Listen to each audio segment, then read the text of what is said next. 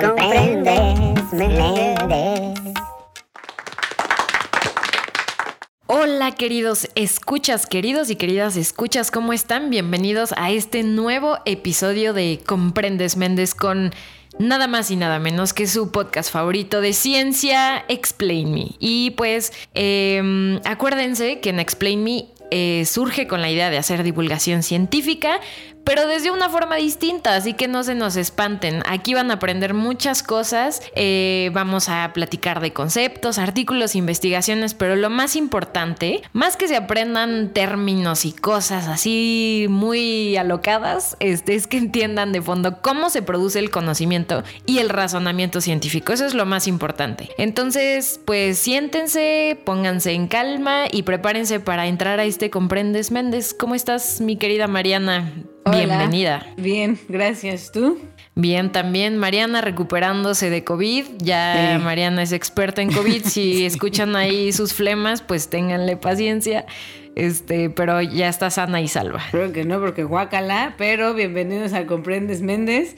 Y pues hace mucho que no hacía este disclaimer, entonces para que se acuerden que los artículos que, discutimos en Comprendes Méndez son artículos que ya pasaron por un peer review process y esto quiere decir que ya un grupo de expertos y expertas en el área pues los analizaron y para darle su sello de veracidad y credibilidad y de calidad. Eh, y pues para platicar de estas, este, pues la investigación de hoy que va a estar buena, está muy bonita, entonces no se despeguen. Tenemos a Laura Flores. Ella, representando a la comunidad latina, es colombiana, estudió biología y química en Bogotá, y luego hizo su doctorado en Alemania en un Max Planck, es un instituto muy bueno, en Jena. Bueno, no sé si así se pronuncia bien. Jena, Jena, algo así. Este, pero después se enamoró y le, empezó a llamar mucho la atención pues el mundo de los insectos y especialmente el mundo microbiano que no vemos y pues cómo estos dos mundos interactúan. Y pues actualmente estudia eso en la Universidad de Copenhague, de Copenhague como investigadora postdoctoral. Eh, y bueno, ahorita nos va a contar la investigación que hace. Y pues de su lado no científica, y cuando no está investigando microbios e insectos, hace acrobacias aéreas colgadas de cuerdas, telas o aros. Entonces, órale, bienvenidísima Laura, gracias por estar con nosotros.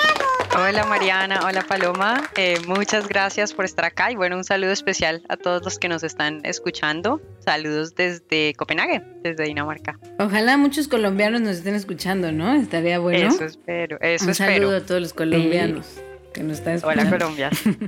este, pues ahora hemos tenido varios colombianos, ¿no? Diego, que si no han escuchado su episodio, habló de los caracoles náufragos. Él también este, representando a Colombia, entonces, pues, qué padre. Sí, qué padre. Em, y bueno, pues hoy Laura, como saben, en el Comprendes Méndez, y ya les platico Mariana, eh, tiene la tarea de explicarnos pues este Comprendes Méndez es distinto, ¿no? Porque vamos a hablar de dos artículos, ¿no, mi querida Mariana? Que se complementan ahí las historias.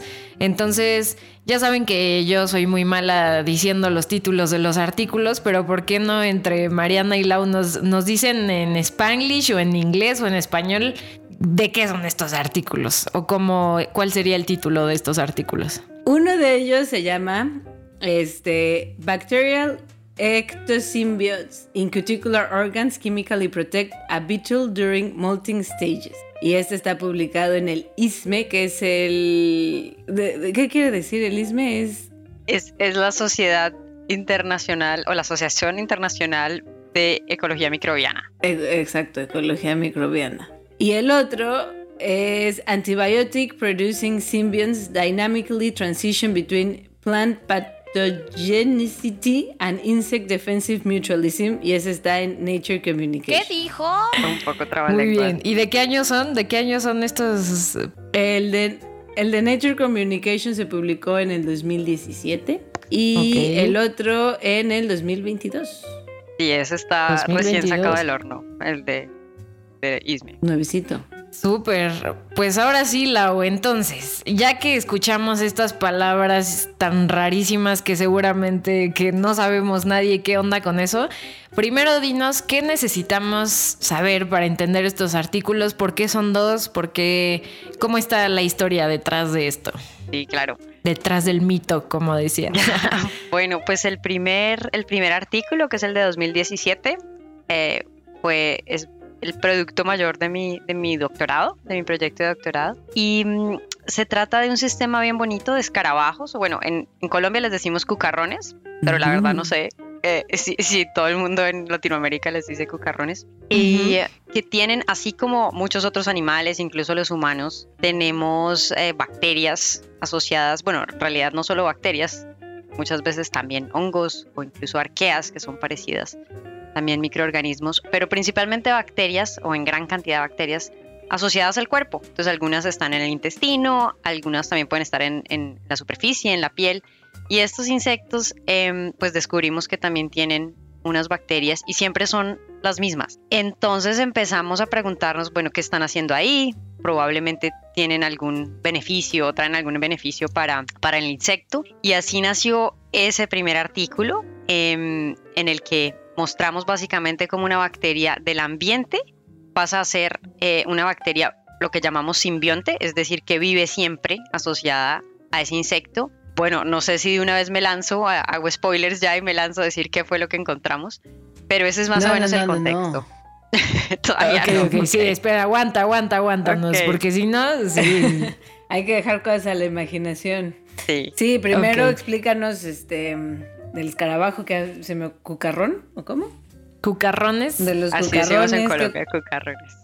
¿Qué cucarrones son? Estas bacterias en qué parte del cucarrón están, mm. este, todo eso. Bueno, los cucarrones son, son una familia, bueno, subfamilia, eso no importa tanto, es un grupo de cucarrones que hay en diferentes partes del mundo. Empecé trabajando con unos eh, que se colectamos en, en Alemania, eh, están en diferentes partes de Europa, son peluditos y brillantes, se llaman lagria, esa especie se llama lagria hirta, y hay una especie hermana que originalmente estaba solo en África, pero después lo que llamamos se volvió una especie invasiva, o sea, alguien, probablemente un humano, eh, la, mm. llevó a, a Sudamérica y ahora se encuentra en Brasil, Brasil y en el norte de Argentina. Y esa segunda especie em, es en la que más hemos trabajado, se llama Lagria villosa. Y, esa, bueno, la, encontramos en, sobre todo en plantaciones de soya, pero la verdad, o, bueno, hay muchísimos en las plantaciones de soya,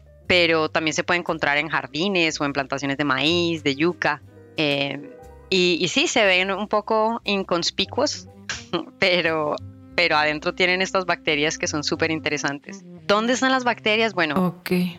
eh, en, eh, si uno ve un, cucarrón adulto, que es así como cualquiera se imaginaría un cucarrón, con unas alitas como duras eh, y las antenitas como cualquier insecto, en las hembras, solamente en las hembras, eh, adentro del abdomen, es decir, sí, adentro del cuerpo, tienen dos glándulas que son órganos que contienen las bacterias en una, en una secreción, que es como, como un fluido, como un líquido. Em, y esas, esas glándulas están llenas de estas bacterias. Y cuando, cuando ponen los huevos, las, las hembras, pasan esa, esa, ese líquido que tienen las bacterias a la superficie del huevo. Ese es el primer, o bueno, el segundo lugar donde están las bacterias, en la superficie del huevo.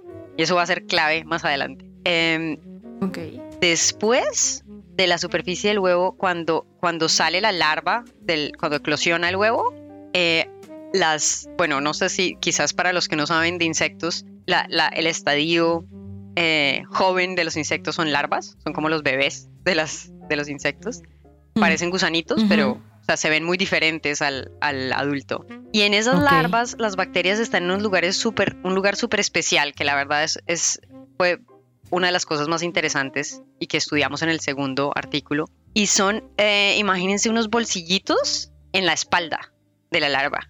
Y resulta que las bacterias se van de la superficie del huevo hasta esos bolsillitos en la espalda de la larva cuando la larva está, está saliendo del huevo. Esto no es como que pasa, o no sabemos si pasa en más insectos, pero este es el primer insecto en el que sabemos que existen esos, esos órganos tan especiales en la espalda. Em, y las larvas las cargan durante todo el desarrollo, es decir, hasta que se convierten en pupas, que es un estadio antes de ser adultos, y después pasan de nuevo a los adultos, a las glándulas que les dije donde están en, la, en las hembras, y, continúa el ciclo. Entonces después de las hembras pasa de nuevo a los huevos, y así están siempre las bacterias con, la, con el insecto. Eh, en estos tres lugares siempre, ¿no? Este, a ver, un, un check nada más para ver si van bien. Sí la, el Lau nos acaba de decir que están dentro del abdomen, bueno, de, de las hembras hay dos glándulas que están llenas de esta bacteria, de, este, de estas bacterias, ¿no? El líquido, digamos. Ajá. Ajá, ok. Y luego en la superficie del huevo, que ahorita sonó, ahí hizo énfasis, Laura ya después nos va a decir qué onda con eso. Correcto. Y en las larvas, en estos bolsillos que tienen en la espalda. Entonces acuérdense de estas tres cosas. Y luego la pupa. Ah, y luego en la, pupa. la pupa. Ok, sí. Sí, acuérdense, estos, estos insectos, como muchos otros, eh, pues no es así como nosotros que nacemos siendo humanitos y luego solo crecemos a ser humanos más grandes, sino pasan por diferentes estadios, como el ejemplo más común es la mariposa, ¿no? La mariposa solo es el estadio adulto y antes de eso tienen diferentes formas que generalmente cuando son chiquitos se dedican a alimentarse y cuando son grandes a reproducirse. Ok. Oye, Lau, y bueno, entonces ya que nos dijiste esto, ¿por qué no empezamos? Yo tengo una duda antes. Ah, bueno, eh, Mariana, Mariana iba a empezar. A ver, Mariana. Este, nos mencionaste que están las glándulas en las hembras. ¿En los machos adultos también están? Digo, tal vez no tienen estas glándulas, pero en los machos adultos también están las bacterias en algún lugar en específico. No, no las encontramos. Eh, creemos que podrían estar de repente en las patas a veces porque tienen contacto con las hembras y con, eh, y con otras, pues con los huevos quizás un poquito, pero no tienen ningún órgano donde encontremos las bacterias en gran cantidad, no. Y quizás la razón es que no tienen una función importante en los machos adultos, pero para las hembras es muy importante para que le puedan transmitir a la siguiente generación. Y por eso simplemente sería costoso tener unas bacterias que están consumiendo nutrientes, pero que no, no le traen ningún beneficio al, al macho. Claro, y eso es la otra cosa que te iba a preguntar, porque, bueno, o al menos eh, hacer la aclaración a los que nos escuchan, porque mencionaste que eran simbiontes y eso implica que la bacteria tiene una ventaja de vivir con el escarabajo, pero el escarabajo también eh, tiene ventaja de vivir con la bacteria. Entonces, la ventaja del escarabajo vivir con la bacteria es que le da protección, ¿no? Sí, correcto. Y, que la, y la ventaja que tiene la bacteria de vivir con el escarabajo es que tiene una casa y donde comer. Bueno, esa pregunta me encanta porque es una pregunta que igual nosotros todavía nos hacemos y no solo para estas, eh, para este sistema de este escarabajo y estas bacterias, sino en general es más fácil probar cuál es el beneficio para el insecto, lo que llamamos el, hospedero, o sea, en este caso el animal, como que el que es la casita. Em, para la bacteria sí, tienes razón, podría ser como que eh, ellos también tienen protección al estar em, como refugiados en el insecto, también reciben alimento porque crecen ahí adentro, em, pero como eso es mucho mejor que estar afuera, no siempre es tan claro y es más difícil de, evaluar. Pero sí, mm. es, una, es básicamente una pregunta abierta. Algunos dicen que en algunos sistemas es más como, le llamamos simbiosis, pero puede ser más como, como una captura como que los capturan y son beneficiosos para él y, después para la pues para el animal y después para la bacteria no es tan fácil salirse. Pero bueno eso es una pregunta abierta y depende mucho de las condiciones. Y, y hablando de esta hipótesis de la captura este e, esta bacteria en especie están bueno están estudiando una bacteria en específico no se ve como una relación muy cercana entre bacteria y especie de escarabajo o sea hay muchas otras especies de escarabajo que tengan como esta relación simbiótica tan fuerte y unida o, es como una interacción especial entre estas, estas bacterias y esta especie de escarabajo? Bueno, cumpliendo la misma función y en, y en, los mismos o en los órganos parecidos, hemos mirado em, especies de, escarabajos que, que, están relacionados, o sea, que son muy cercanos, como especies primas o especies hermanas. Y ahí encontramos, hemos encontrado en seis especies diferentes bacterias que son también muy cercanas. ¿Eso qué quiere decir? Que eh, digamos que los ancestros, esto, esta, esta asociación empezó en los ancestros de, esta, de estas eh, especies, o sea que ya llevan asociados un buen tiempo y, y lo que llamamos formalmente en, en biología es codiversificaron, o sea, se empezaron a diferenciar los escarabajos, pero cada uno cargó ya su propia bacteria. Em, entonces, mm. eso, eh, eso por un lado. También existen muchas otras simbiosis en otros escarabajos con otras bacterias, pero digamos que se originaron en contextos diferentes y tendrán funciones diferentes. Pero en este sistema la respuesta es sí, hay algunos otros que, que son como linajes paralelos. Ok, entonces ahora sí, Paloma, ¿cuál va a ser tu pregunta antes de que te interrumpiera? o ya te olvidó. No, pues ya se me olvidó. Ah, eh, no, em, le iba a preguntar a Lau, pues ahora sí que nos dijera cuál era eh, para ir, ¿no? Ir desarrollando este artículo, ahora sí que irlo desmembrando. Primero, ¿cuál es la principal pregunta del artículo, ¿no? O sea, ¿qué, qué intentaron responder con esta, toda esta historia que suena muy locochona entre escarabajos y bacterias. Este, ¿qué hicieron? ¿Te sentaste ahí en un cafecito de Copenhague y dijiste, híjole, voy a preguntar esto cómo estuvo? Sí, súper. Bueno, el, empiezo con el primer artículo, que es el de 2017, y, y, la pregunta, realmente la pregunta grande era, ¿qué están haciendo estas bacterias en estos escarabajos? Escarabajos, ok. ¿Por qué están ahí y, y de dónde vienen? Y para el segundo, cuando encontramos una primera respuesta, que fue, realmente fue el, que estaba ocurriendo en el huevo, para el segundo artículo nos preguntamos, bueno, y también tiene una función más e, en, eh, estadios más avanzados, es decir, en la larva y en la pupa, y ese es el segundo artículo. Entonces, juntando los dos artículos, mm. respondimos, bueno, durante toda la vida del escarabajo, ¿qué están haciendo estas bacterias? Ok. ¿Y cuál es el nombre de la bacteria? Este. Bueno. Porque ya sabemos los escarabajos, ¿no? Que son lagria, brillosa y girta. Bueno, brillosa es con la que tú. ¿Grillosa o brillosa, de que brilla? Brillosa, que. ah. Que, si mal no recuerdo, significa peludo. Ah, ok.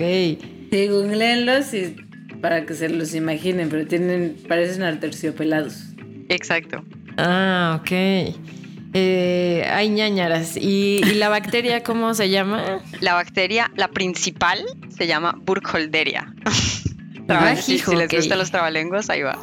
¿Le, podemos poner algún nombre de cariño para este episodio? Porque se me vuelve. Pues Delia, ¿no? Es la bacteria Delia. Ok, okay. Vamos a poner de Delia, porque se me va a olvidar. Sí, perfecto. ok, perfecto, Lau. Entonces, ¿qué hiciste para responder esta pregunta. ¿Cómo estuvo la cosa? ¿Con qué empezaste?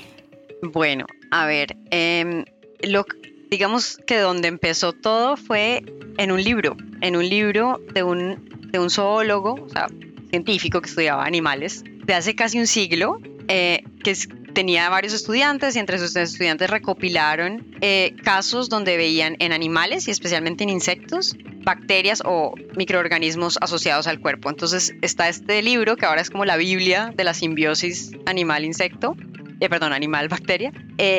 Y ahí estaba esta historia, pero estaba, eh, habían dibujos de los órganos, pero nadie sabía qué bacterias eran y, y no, en ese momento pues no habían los métodos que hay ahora para averiguar qué es y qué hace. Entonces eso fue lo primero que hicimos. Lo primero es uno puede extraer el ADN, o sea, el material genético de las bacterias adentro del cuerpo y saber qué bacterias son. Hay bases de datos que, en las que uno, digamos, hace el, hace el match de lo que lee en, la, en las secuencias del material genético y dice, ah, esto se parece a Delia. okay. Eso fue una de las cosas, primeras cosas que hicimos. Lo otro, em, lo otro que, que, era muy importante era saber, bueno, qué están haciendo las bacterias. Y la, lo chévere de este sistema, ah bueno, chévere, chévere, si colombianos me están escuchando, ahí estamos conectados. En México dicen chévere. No, pero lo entendemos. Pues no, entienden? pero sí lo entendemos. Tenemos un símil también con Che, que es chido.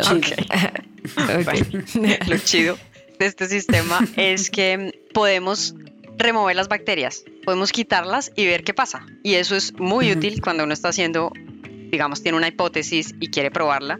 Es, pues remueves lo que estás preguntando o lo que, eh, sí, el factor que quieres por el que quieres averiguar y comparas esas dos situaciones. Entonces, lo que uno puede hacer es lavar, o bueno, en, términos sencillos, lavar los huevos, remover las bacterias y así uno interrumpe esa ruta de, transmisión y miramos qué pasaba. Y las, y, las, pues las larvas igual nacen y podemos como continuar o monitorear lo que ocurre. Entonces, eso, eso fue súper bueno, nos sirvió. Bueno, ese fue el primer paso, digamos. Y, y, bueno, porque eso fue el primer paso para el primer artículo, pero en el caso de estudiar entonces qué pasaba con los siguientes estadios, que es la larva y la pupa, eh, o sea, ¿es lo mismo solamente con, con, lavar los huevos una vez que salen? ¿Ya con eso o, los, o, tienes que limpiar cada estadio? No, supongo que ya una vez que pues, la mamá no se los transmitió, pues ya, ya no se los transmitió, ¿no? Exacto. Y, y lo, lo bonito, lo interesante es que así, no, así uno remueva las bacterias, igual la larva nace, igual tiene los bolsillitos, pero los bolsillitos están vacíos. Ok, y fuiste, te lanzaste a Brasil a traerte estos, este, estos escarabajos o cómo le hiciste, pues, Lau? Es que el sufrimiento inicial era que no era tan fácil conseguir, o bueno, conseguíamos algunos de los, la girta, es una época específica del año donde los conseguíamos, pero no tantos y ponían poquitos huevos, tenerlos en el laboratorio era difícil, no sé, yo creo que mucha gente cree que los insectos son súper fáciles de tener y algunos sí, pero otros no uno tiene que dar específicamente con qué dieta les gusta, que, y pues no siempre es fácil saber eso. Entonces los, los que estaban allá en Alemania, porque esto lo hice cuando estaba en Alemania, em, no estaban sobreviviendo bien. Y, eh, y sí, exacto, eh, me fui para Brasil. Em, sí, fue una aventura, porque al comienzo no teníamos tanta información, pero fue genial. Al final nos dimos cuenta que en soya son muy felices, entonces habían, encontramos un montón de larvas si uno levanta como una planta de soya que ya está, ya está viejita o ya está caída, debajo en la tierra, en el suelo, eh, uno puede encontrar una cantidad de larvas y, de adultos.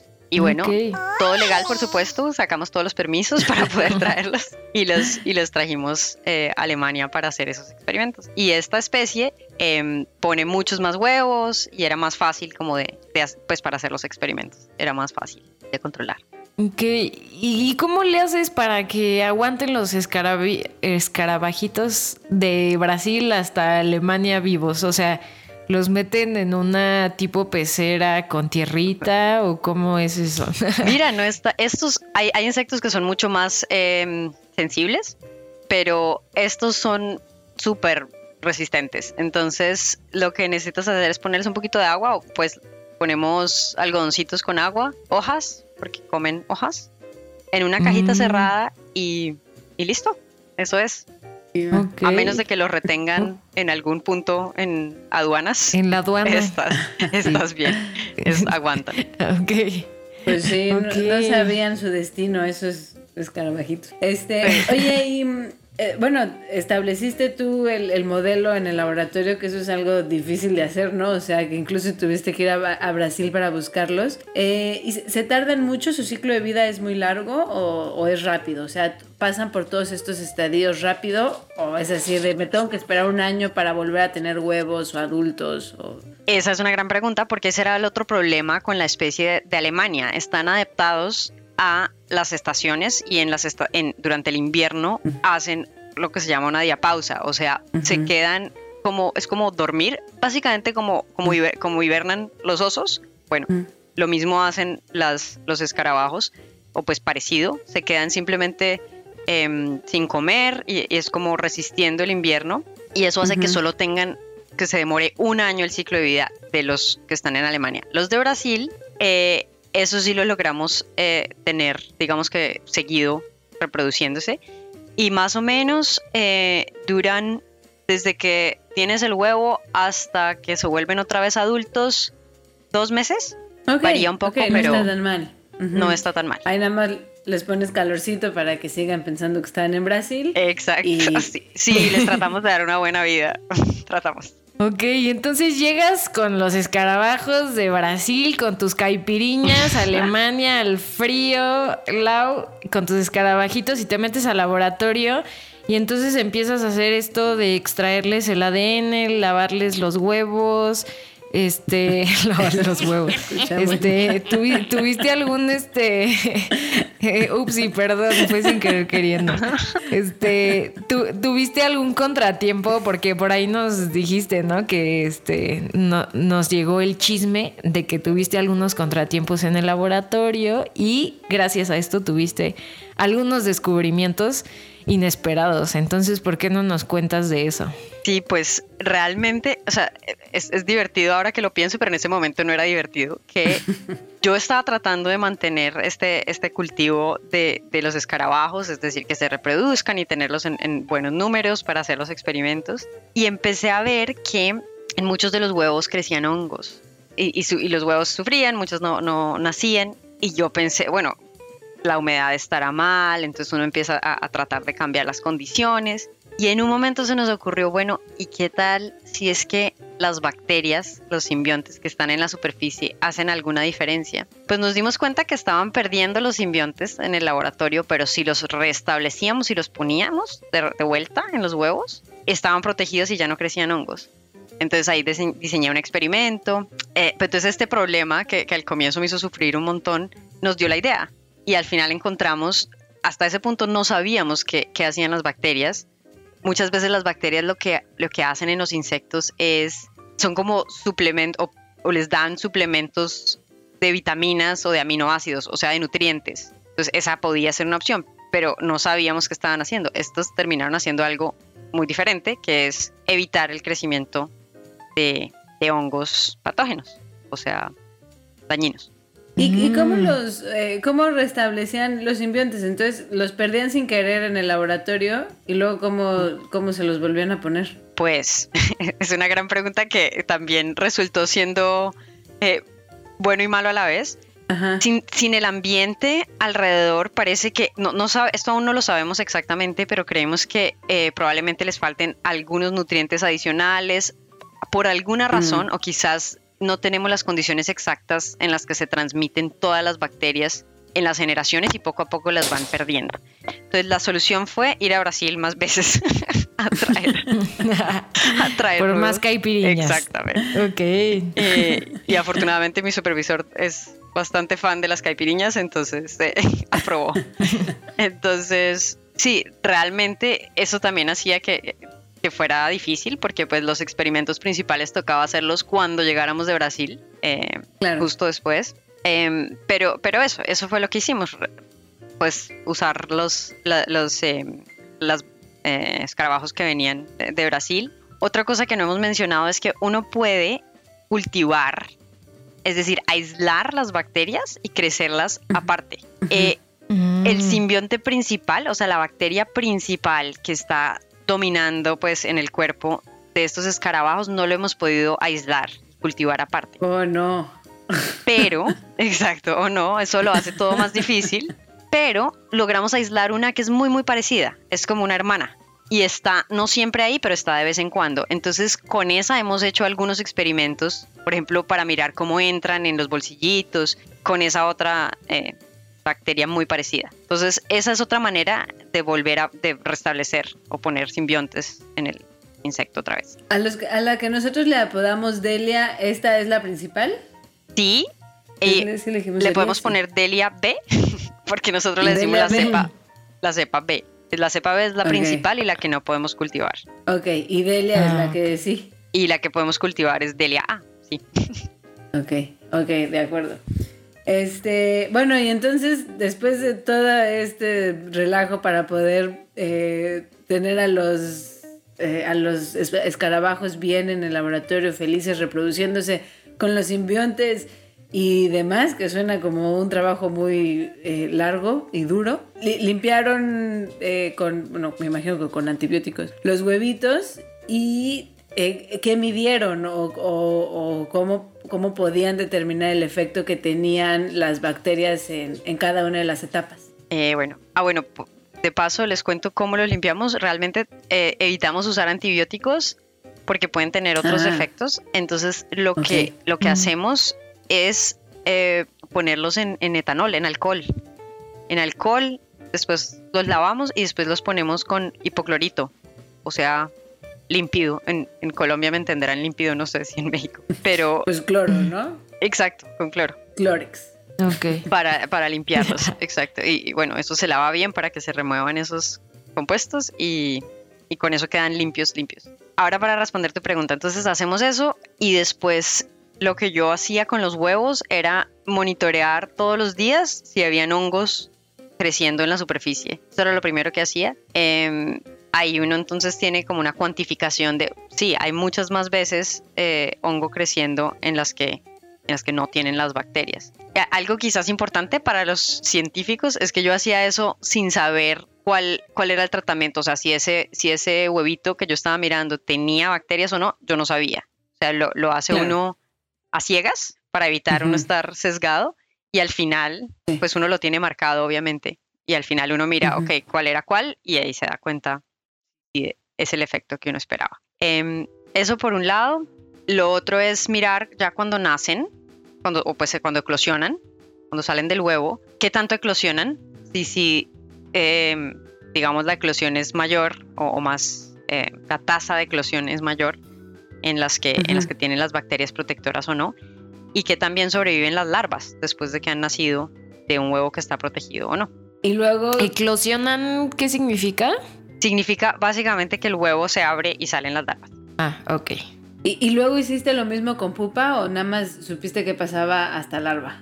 Em, bueno, este, ahí, ahí, es donde, digamos, es el puente entre los dos artículos. En el primer artículo solo hicimos, evaluamos los huevos y los primeros días después de que eclosionaban. En el segundo artículo lo que hicimos fue em, remover las bacterias en los huevos, pero hasta ahí no habíamos, eh, no sé si esto lo expliqué bien para lo otro, pero no, no habíamos adicionado hongos para nada, sino que ah, esperamos a que eclosionaran y teníamos larvas con, con bacterias y larvas sin bacterias, sus simbiontes, y preparábamos aparte eh, el hongo.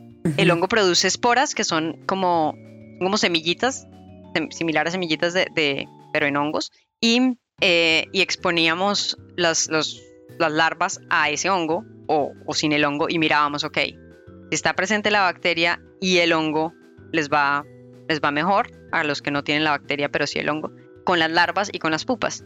Y ese es un trabajo que yo supervisé, pero que hizo una estudiante de doctorado con la que he venido trabajando, que es parte de mi equipo y, y que está en Alemania. Este, ok, entonces eh, bueno, eso es una diferencia importante, ¿no? O sea, porque en el primer artículo era a ver si se infectan y en el segundo ya le estás poniendo ahí la espora, ¿no? O sea... Bueno, es que olvidé decir eso, pero también pusimos las esporas en los, en los huevos. Entonces ya me confundí. Entonces ya me entendí. era, era un tratamiento muy similar, solo que en una pusimos las esporas en el huevo directamente y en la segunda pusimos las esporas en el ambiente donde están las larvas. Ah, ok, ok, ah, ok. Ok, entonces en el segundo expusieron al, hongo de larvas y en el primero de huevos. Exacto. Ok, ya entendí. Este, y entonces, cuando infectaron a las larvas, vieron igual esto de qué tantas pasaban a pupa y qué tantas sobrevivían de pupa o, no. Miramos la supervivencia, qué tantas morían, porque muchas, especialmente las que no tienen la bacteria simbionte, se morían de infección con, con el hongo Em, mientras que las que las que tenían la, bacteria eran, pues tenían menos chances de, morir. Em, hicimos el mismo experimento en la pupa, o sea, ya cuando estaban como pupas, añadíamos las esporas para evaluar si los diferentes estadios. Lo, bonito de eso también es que las larvas en, insectos tienen que cambiar de piel, mudan, como las serpientes. Pero resulta que cuando mudan, hacen eso para crecer, ¿cierto? Porque tienen que, tienen, tienen un exoesqueleto, que es básicamente como una, una, una armadura, como una piel eh, dura en la parte externa, pero tienen que romperla, salir de ahí para poder crecer, crecen una nueva y el proceso se repite. Lo que pasa es que cuando remueven la piel vieja, la piel nueva todavía es, es más suave em, y no ha pasado un proceso que se llama melanización, es que se oscurece y cuando está, cuando está oscura y cuando está más dura es más difícil que entren los hongos, porque los hongos entran, eh, básicamente se, se, adhieren a esa superficie externa y rompen, pero si la superficie eh, nueva, recién, o sea, recién mudan, está muy suavecita y más blanda, pues es más fácil que entre el patógeno, el, hongo. Entonces, por eso era que nos parecía tan interesante hacer este experimento exponiendo las larvas, porque como están más vulnerables después de que mudan, eh, creíamos que podía ser importante tener las bacterias, especialmente donde están, porque están en unos bolsillitos en la espalda que permite que las bacterias tengan acceso a la superficie. Si uno piensa, bueno, el hongo viene por la superficie y tienen, están poniendo sus bacterias en la superficie, pues tiene mucho sentido. Es una estrategia bien, bien útil. Pero aparte también aquí ya, eh, no sé si esto lo han investigado, pero pues también parece muy interesante porque sabemos que de la mamá al, al huevo, pues por el tracto reproductivo, ¿no? Ahí están las glándulas y ahí les pasan las bacterias. Pero luego, por ejemplo, cuando la larva muda, si estas bacterias están, como tú dices, afuera en la piel, entonces ¿cómo le hacen para pasarlas a la pupa? ¿Saben eso? E, ese es de hecho parte del trabajo eh, asociado a este último artículo, pero es otro artículo, o sea, es un tercer artículo del que no vamos a hablar en detalle, pero es, em, es muy interesante porque esos bolsillitos realmente son, o sea, tienen, están abiertos al, al exterior, pero la piel se rompe bueno, es, es, difícil de describir esto sin imágenes, pero les recomiendo que miren el artículo. La, la, piel básicamente se rompe afuera sin que los bolsillitos, sin que digamos que lo que está adentro, lo que está formando el bolsillito, no, no se remueve. Eso se queda ahí y, las bacterias permanecen ahí. Pero, pero, pero la ruptura de la piel antigua es justo, justo encima del, del, digamos, los canales que tienen esos bolsillitos al exterior. Entonces eso hace que encima de todo al remover la piel antigua, tengan más acceso a la, a la superficie. Muy interesante. No, pues entonces, digo, se ve que esta interacción lleva muchísimo, ¿no? O sea, que logren sobrevivir las bacterias en la piel del escarabajo, tantas mudas y que sea tan específico para que eh, las bacterias puedan seguir eh, en la piel del escarabajo, pues pues sí, bueno, lo que a mí me hace pensar y lo que me imagino es que llevan siendo simbiontes entrañables muchos años. entrañables. Exacto. Y, es es súper interesante. Hay otra, otra persona del equipo que está mirando cómo, cómo, qué ha ocurrido en el, en el cuerpo, en el material genético de estos escarabajos para que se desarrollen esos, esos bolsillitos. Claro. Y, bueno, es bien interesante de dónde vienen, cómo los pueden formar. Em, pero sí, creemos que, están, que es conveniente que estén donde están para que las bacterias puedan pasar a la superficie. Y, usamos métodos, eso lo hicimos en el, en el artículo, en el más reciente, el de ahorita de 2022. Y es que, imagínense, volvemos a pensar en la muda, en esto de cambiar la piel. Eh, imagínense, es como tener una chaqueta, como tener un abrigo y que la, cremallera, el cierre, esté atrás. Las, el cierre se abre cuando se van a, van a mudar la piel y se quitan la chaqueta y logramos ver que en la parte interior de la chaqueta están las bacterias y está un compuesto antimicótico, o sea, un antibiótico que las protege del, hongo. Que es súper interesante porque nos muestra que de verdad están en la superficie y lo logramos mostrar, como visualizar. Ahí están y ahí está ese compuesto que producen. Este, bueno, entonces nada más para, porque estamos acercándonos al final y Paloma y yo tenemos que responder las preguntas trueno. No, no. Pero eh, como para ir resumiendo los resultados más importantes que encontraste, es que, bueno, corrígeme, eh, es que la presencia de estas bacterias es, eh, está en todas las etapas y que en todas las etapas les funciona para protegerlos de hongos patógenos. ¿Eso sería lo, lo principal? En las etapas inmaduras, en el adulto solo están en la hembra para transmitirlas, pero en el huevo, la larva y la pupa ayudan en protección. Oye, y ahora también pensando en esto que decías de que al parecer había alguna forma que todavía no estaban seguros cómo que perdían los simbiontes cuando los llevaron al, laboratorio, eh, ¿tienen alguna idea como ya en, su ambiente en el campo, que dices que eh, muchos en el campo de soya, qué tan común es que existan estos hongos patógenos, este, como ya en, en su ambiente natural en el campo? ¿Qué tan relevante es que tengan la bacteria? Pues Sí, hemos, hemos tratado de hacer experimentos en campo y es bien difícil porque hay mucha variabilidad. Em, Rebeca, que es la estudiante trabajando con esto, trató de poner huevos afuera y los huevos desaparecieron. Probablemente algunas arañas se los comieron. Se los comieron. Em, eso es, es más difícil de probar, claro, que en condiciones controladas. Em, y bueno, una nota quizás para, para eh, digamos, conectar con lo que preguntabas de, la relevancia en el ambiente. el hongo con el que más hemos trabajado es un hongo que aislamos, es decir, que recuperamos de los huevos del mismo, eh, del mismo escarabajo. O sea, no es un hongo que cogimos de cualquier lado, sino lo sacamos de ahí y por eso creemos que es relevante. Es más, es un hongo que encontramos muchas veces en, en, em, en los escarabajos muertos que encontramos en campo. Entonces creemos que es importante. Ok. Em, y, y, bueno, es, otro esfuerzo que, que, estamos, estamos, digamos, trabajando en eso es mirar si qué hongos hay en, esas, en ese ambiente eh, pero es más difícil saber cuáles son relevantes para ellos o no. Entonces, digamos que es un trabajo andando. Ok. Ok. Este. Ay, pues. Estamos, no sé que, cómo veas tú, Mariana, eh, este. si estás lista ya para, para nuestras preguntas, trueno.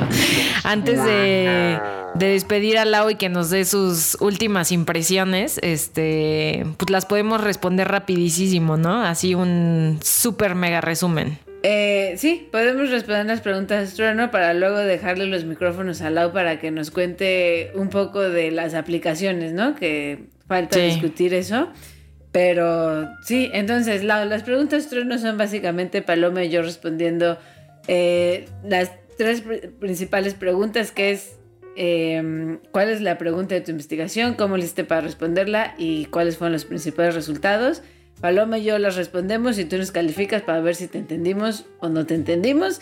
Y pues para acabar de aclarar cosas si es que no quedaron claras, eh, ustedes contéstenlas, los que nos están, los y las que nos están escuchando. Y después de eso podemos cerrar con conclusiones finales y las aplicaciones. Pero entonces, Paloma, échate la primera, porque sé que te la sabes. ¿Cuál es la pregunta principal del estudio?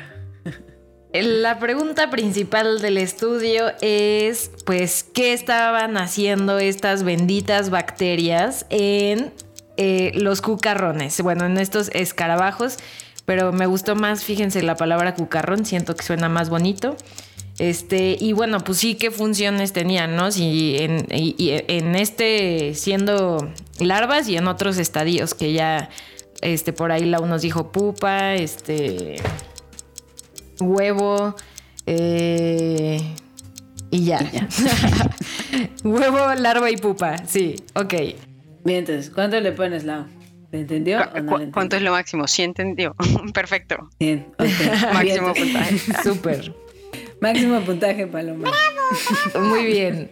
Eh, a ver, ahora Mariana, pues que nos diga cómo le hizo Lau para pues responder esta pregunta. Eh, bueno, para empezar hizo mucho trabajo para poder establecer a los bichos en el laboratorio. Eh, varios viajes a Brasil, este, mucha prueba y error para ver cómo es que podían estar felices. Y pues lo que hizo fue lavar eh, a, los, bueno, a los bichos en diferentes estadios y exponerlos a hongos o no hongos y medir pues qué también les iban, qué tanto crecían, este, qué tan exitosos eran, para ver si la bacteria, la presencia de la bacteria, eh, pues le daba ventajas. Eso fue lo que hicieron. A grandes rasgos. Sí. o no? Te faltaron solo las caipiriñas, de resto perfecto. sí. Solo las caipiriñas. Muy bien. Y, Paloma, ¿te quieres Pues ya, para irnos invictas. sí, sí, sí, para irnos invictas. Sí, este es el primer y eh, comprendes Méndez Invictas, Mariana y yo.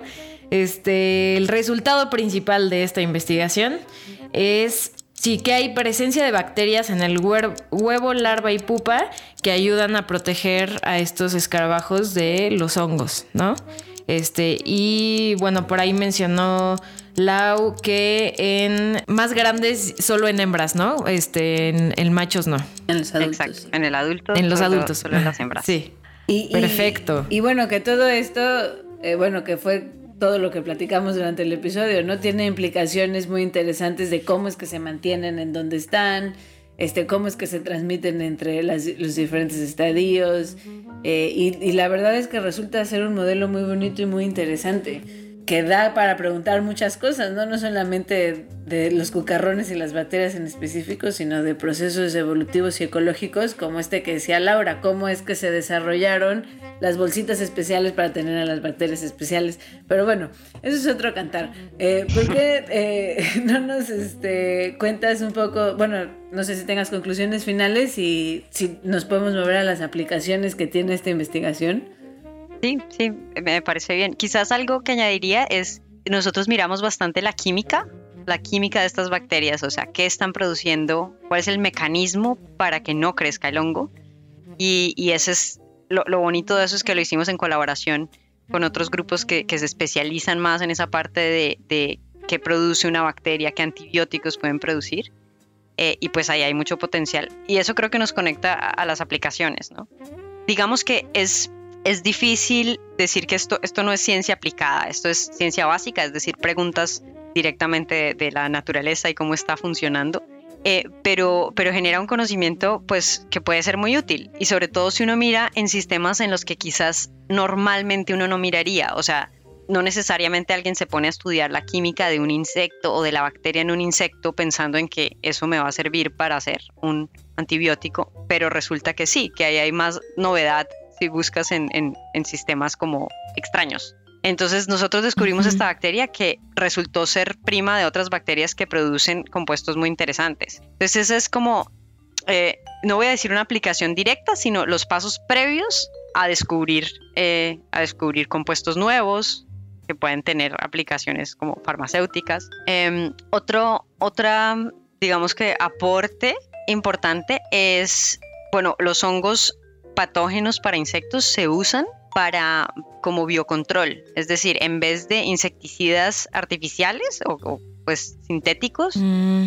se pueden usar hongos para disminuir la cantidad de, insectos que afecten, eh, o sea, insectos plaga, que afecten plantaciones o pues sí, plantaciones o agricultura en general. Entonces, digamos, conocer los procesos que están ocurriendo que son es ecología, como qué está pasando en los insectos, cómo responden los insectos a eso, puede ser útil y de nuevo es algo indirecto y son pasos como mucho más atrás de ya aplicarlo, pero, pero que sirven. Obviamente sirve saber que eso existe, sirve saber que si de repente hay resistencia a un, a un hongo que uno está usando para controlar una plaga, puede ser que haya una bacteria que esté generando esa resistencia. Ok, eso está interesante. Está súper interesante. O si quieres matar a un hongo, ya sabes de dónde sacar la bacteria que... Exacto, sí. ¿No? Exacto. que puede producir el antifúngico, ¿se dice? Anti... Sí, antifúngico, antimicótico, creo que es... Antimicótico, sí, ese, suena mejor. pues sí, la verdad es que sí, todo eso tiene aplicaciones interesantes.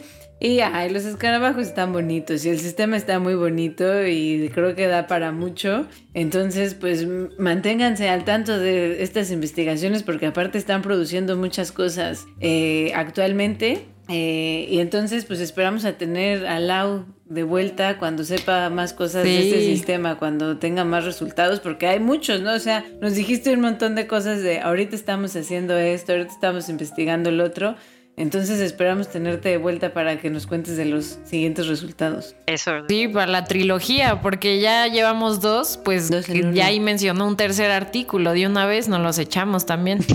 Exacto. Este, bueno, pues pues nos vamos, pues, pues ya nos tenemos que ir, sí. Así llegamos al final de este Super Comprendes Méndez con los cucarrones. Este, muchas gracias Laura y muchas felicidades por todo tu trabajo e investigación y por compartirlo aquí en Explain Me con todos y todas. Esperamos tenerte de vuelta y pues a ustedes que nos están escuchando, eh, esperamos que les haya gustado, lo hayan disfrutado, se hayan quedado con algo, si tienen alguna pregunta, duda, comentario, ya saben, escríbanos, estamos súper al pendiente, hay un grillito ahí sonando en el fondo de nuestro inbox porque nadie nos escribe y nos pregunta cosas. Queremos que nos escriban y se cuestionen las cosas, este, no den por hecho nada y pues cualquier duda que tengan, por más tonta que les parezca, échennoslas y ahí Lau seguramente nos puede apoyar. Y... Mm, pues acuérdense también de seguirnos en nuestras plataformas digitales, Spotify, Google Podcast, Instagram, Facebook, bla, bla, bla. Y Mariana nos va a decir cuáles son para que no se les olviden a ustedes ni a ella. Entre los títulos de los artículos y las redes sociales soy un fracaso, pero Instagram es explain-me y Twitter es explain.me y el correo es explain-me.gmail.com. ¿Cierto? Exacto. Acuérdense que sí, explain perfecto. Me, o sea, supongo que si nos están escuchando es porque saben cómo se escribe, pero acuérdense que está en Spanglish. Es explain me con E-I y M-I. Entonces, eh, para que lo googleen bien y ahí pueden Sí, para que lo anoten en redes sociales. Este. Eh, Lau, muchísimas gracias. De verdad es que este episodio lo disfruté muchísimo. Y aparte de que tu investigación me parece muy bonita y muy interesante, tu ángel también. Entonces, muchísimas gracias. No sé si tú tengas eh, pensamientos, palabras finales para irnos con eso. Y claro que sí, no, pues muchas, muchas gracias por invitarme. Yo, yo la pasé buenísimo también. Las felicito a ambas porque me parece un espacio genial. Creo que esto tiene que fortalecerse, especialmente en Latinoamérica. Entonces, muchas, muchas gracias y mucha suerte con, con este proyecto tan lindo. Así que lo seguiré escuchando y siguiendo. Y abrazos a todos los que nos oyeron. Claro, estamos en comunicación. Ojalá podamos armar más cosas juntos y pues, Paloma. Nos vamos porque acuérdense que juntos y juntas somos gente de ciencia. Este podcast fue producido y editado por Estudios La Lavadora. Recuerda seguirnos en Instagram arroba explain.me y en Twitter arroba explain-me.